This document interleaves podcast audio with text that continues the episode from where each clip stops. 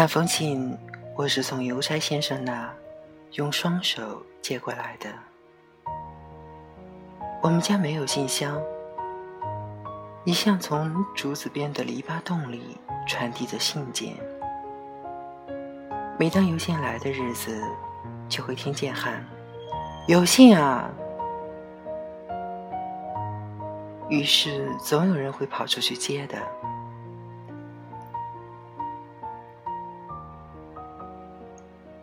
那是多年前的往事了。当年，我的母亲才是一个三十五六岁的妇人。她来台湾的时候不过二十九岁。怎么记得是我拿的信也很清楚。那天光复节，因为学校要小学生去游行，所以没有叫去补习。上午在街上喊口号、唱歌，出了一身汗，便给回家了。至于光复节邮差先生为何仍得送信这回事，就不明白了。总之，信交给母亲的时候，感觉到纸上写的必是一件不同凡响的大事。母亲看完了信。很久很久以后，都望着窗外发呆。他脸上的那种神情十分遥远，好像不是平日那个洗衣煮饭的妈妈了。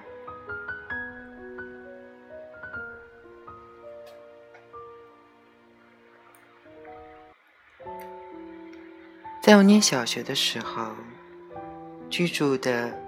是一所日本房子，小小的平房中住了十几口人。那时大伯父母还有四位堂兄，加上我们二房的六个人，都住在一起。记忆中的母亲是一个永远只可能在厨房才会找到的女人。小时候，我的母亲相当沉默，不是现在这样子的。他也很少笑。到了晚上要休息的时候，我们小孩子照例打地铺，睡在榻榻米上。听见母亲跟父亲说，要开同学会，再过十天要出去一个下午，两个大的一起带去，宝宝和毛毛留在家。这次我一定要参加。父亲没有说什么，母亲又说：“只去四五个钟头，毛毛找不到我会哭的，你带他好不好？”毛毛是我的小弟，那时候他才两岁多，于是才发现，原来妈妈也有同学。那么他必然是上过学的了。后来就问母亲，问念过什么书，说高中毕业就结了婚，看过《红楼梦》《水浒传》《七侠五义》《傲慢与偏见》《咆哮山庄》。在学校，母亲打篮球校队，打的是后卫。听见母亲说这些话，看过我也正开始在看的书，禁不住深深的看了他一眼，觉得这些事情从他口里讲出来那么不真实。生活中的母亲跟小说和篮球一点关系也没有，她是大家庭里一个不太能说话的无用女子而已。在那个家里，大伯母比母亲权威多了。我真正怕的人是大伯母。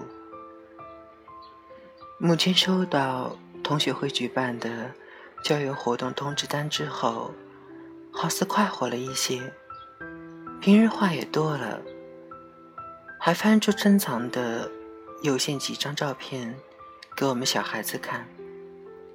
指着一群穿着短襟白上衣、黑着裙子的中国女人装扮的同学群，说：“里面的一个就是十八岁时的她。”其中一张小照，三个女子坐在高高的水塔上，母亲的裙子被风卷起了一角，头发也往同一个方向飘扬着。看着那张泛黄的照片，又看见地上爬着在啃小鞋子的弟弟，我的心里升起一阵混乱。和不明白，就跑掉了。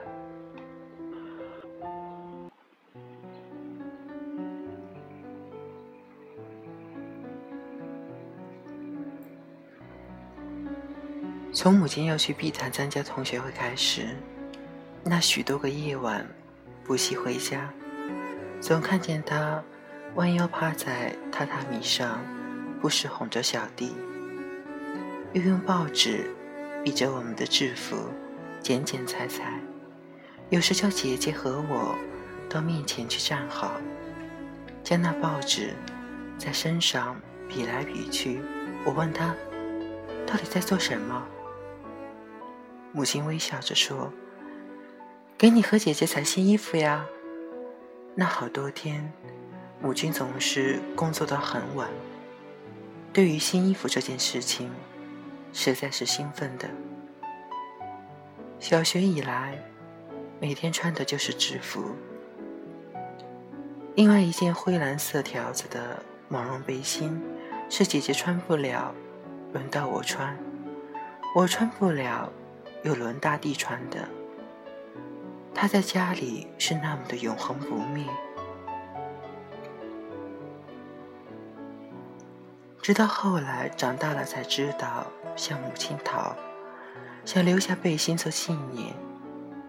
而当时是深恶他的，从来没有穿过新衣服，眼睁睁的把我母亲不再裁报纸，拿真的布料出来给人看。当我有一天深夜放学回来，发觉母亲。居然在缝一件白色的衣裳时，我冲上去拉住布料，叫了起来：“怎么是白的？怎么是一块白布？”丢下书包，瞪了不说话的人一眼，就哭了。灯下的母亲做错了事情般的仍然低着头，她明明知道我要的是粉蓝色。第二天放学回来，发觉白色的连衣裙已经缝好了，只是裙子上多了一圈紫色的荷叶边。这种配法是死人色。我说：“妹妹，妈妈没有其他的布，真的，请你不要伤心。以后等妈妈有钱了。”一定给你别的颜色衣服。母亲一面说，一面拿起新衣，要给我套上试试看。我将手去一挡，沉着脸说：“不要来烦，还有算术要做呢。”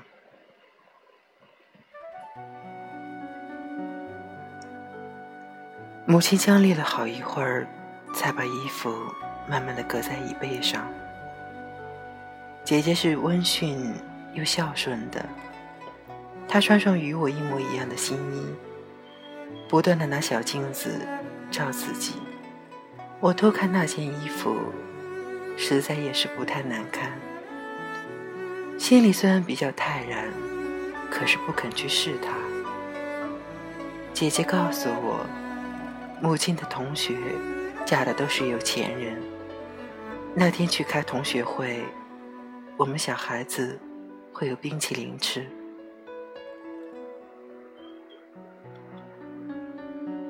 在那之前吃过冰棒、仙草冰、爱玉冰，可是没有吃过真的冰淇淋。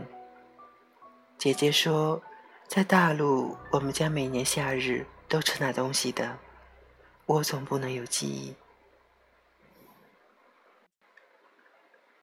母亲的同学会定在一个星期天的午后，说有一个同学的先生在公家机关做主管，借了一辆军用大车，我们先到爱国西路一个人家去集合，然后再乘那辆大汽车一同去碧潭。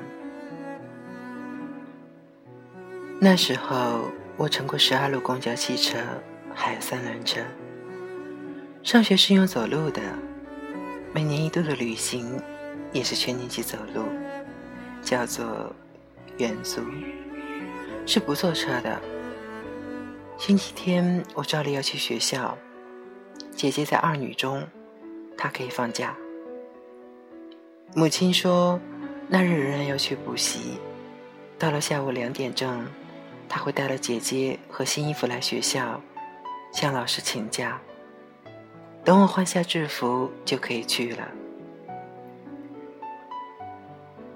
为了那次的出门，母亲低着眼光跟大伯母讲过一两次，大伯母一次也没有搭理。这些事情，我都给暗暗看到眼里去。这一回，母亲相当坚持。等待是快乐又缓慢的，起码母亲感觉那样。那一阵，他常讲中学时代的生活给我们听，又数出好几个同学的姓名来，说结婚以后就去了重庆，抗战胜利又来了台湾。这些好同学。已经失散十多年了。说时，窗外的紫薇花微微晃动，我们四个小孩都在属于二房的一个房间里玩耍，而母亲的眼神越过了我们，盯住那棵花树，又非常遥远起来。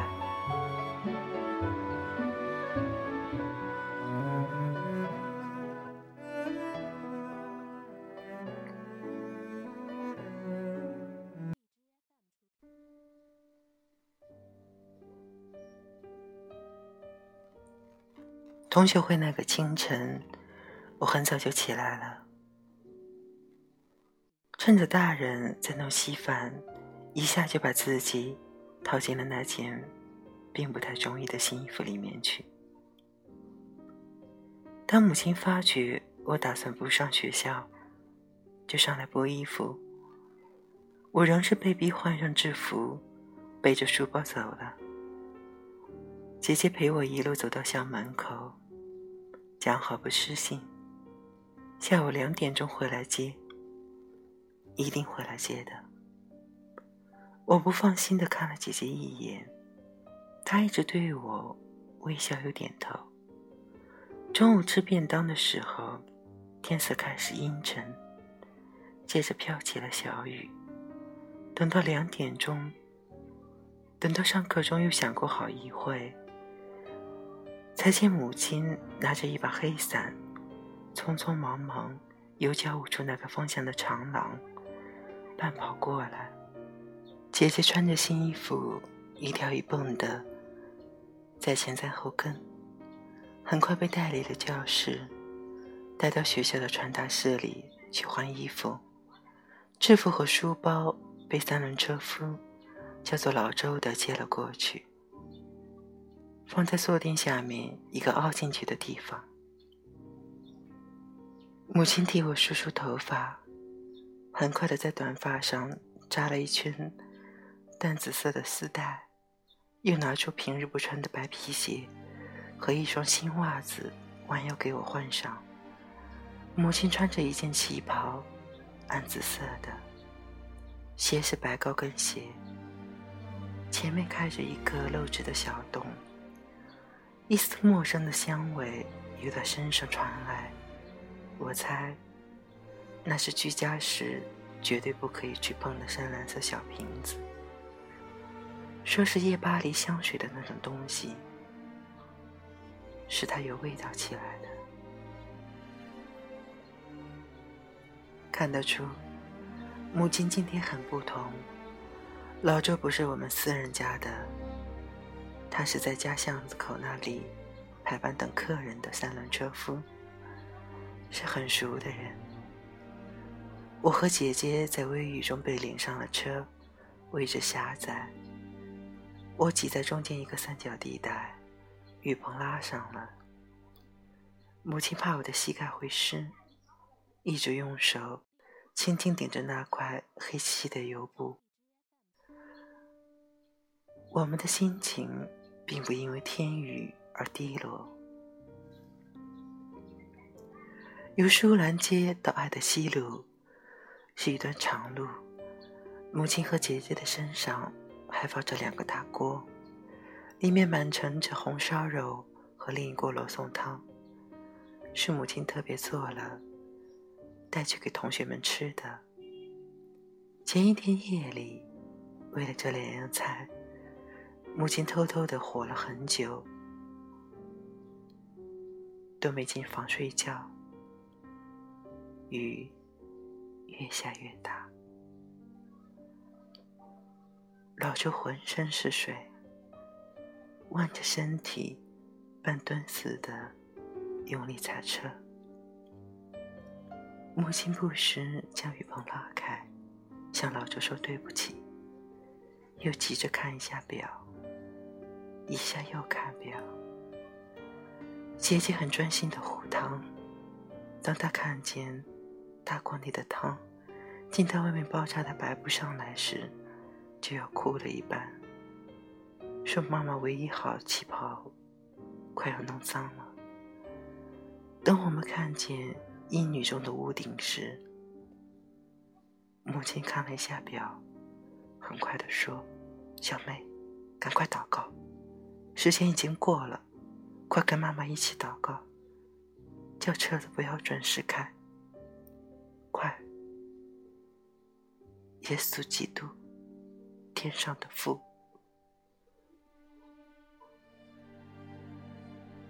我们马上闭起了眼睛，不停的在心里喊天喊地，拼命的哀求，指望爱国西路。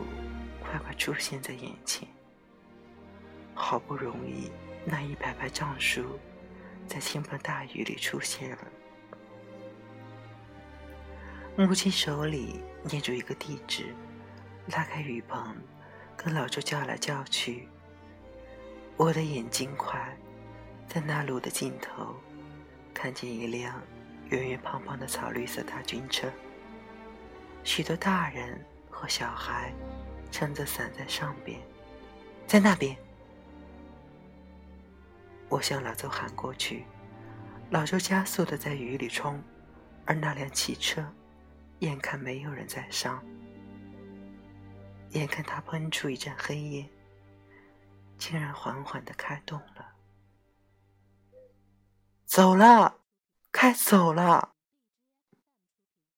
我喊着。母亲哗一下子，将全部挡雨的油布都拉掉了，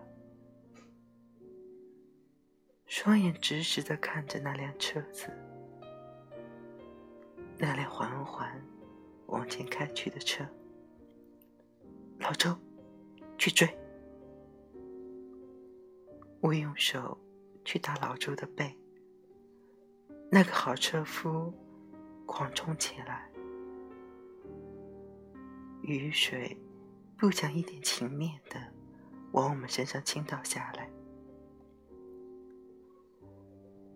母亲的半身没有坐在车垫上，好似要跑似的往前倾，双手牢牢的还捧住那锅汤。那辆汽车又远了一点。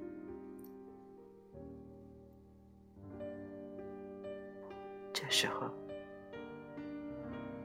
忽然听见母亲狂喊起来，在风雨里发疯也似的放声狂叫：“魏东玉、严明霞、胡慧杰呀，等等我，是静兰，是没有进来呀？等等呀，等等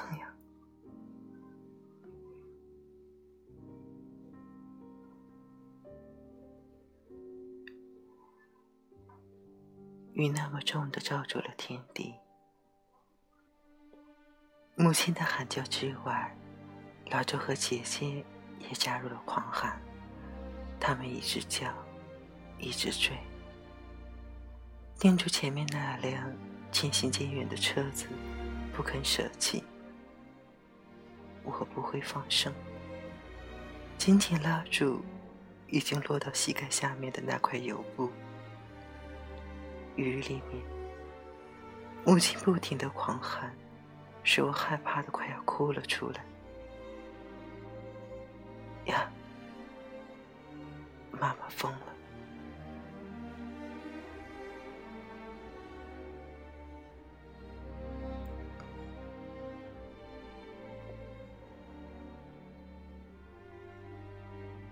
车子终于转过一个弯，失去了踪迹。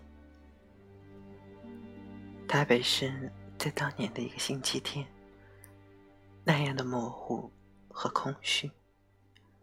母亲颓然飞倒在三轮车背上，老周垮下车来，用大手拂了一下脸上的雨，将油布一个环一个环的替我们扣上。哭的车内已经一片昏暗，才问陈太太：“我们回去。”母亲唉了一声，就没有再说任何话。车到中途，母亲打开皮包，拿出手绢，替姐姐和我擦擦脸。她忘了自己脸上的雨水。到了家，母亲立刻去煤球炉上烧洗澡水。我们仍然穿着湿透的衣服。在等水滚的时候，干的制服又递了过来。母亲说：“快换上了，免得着凉。”那时他也很快的换上了居家衣服，一把抱起小弟就去冲牛奶了。我穿上旧制服，把湿衣丢到一个盆里去，突然发现。那圈荷叶边的身子，竟然已经开始褪色，沿着白布，在裙子边缘，化成了一滩一滩朦胧的水渍。那件衣服，以后就没有再穿过它。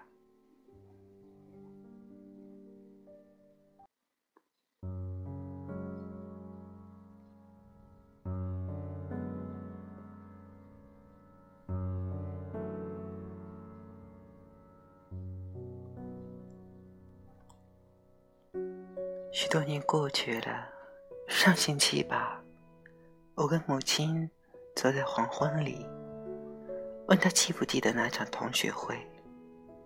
她说没有印象。我想再跟她讲，跟她讲讲那第一件新衣，讲当年她那年轻的容颜，讲日本房子窗外的紫薇花，眼神。小弟，还有同学的名字。母亲心不在焉的淡然，听着听着，突然说：“天明和天白，咳嗽太久了，不知好了没有啊？”他顺手拿起电话，按了小弟家的号码，听见对方来接，就说：“小明啊。”我是阿娘，你还发不发烧？渴不渴？乖不乖？有没有去上学？阿娘知道你生病，好心疼，好心疼。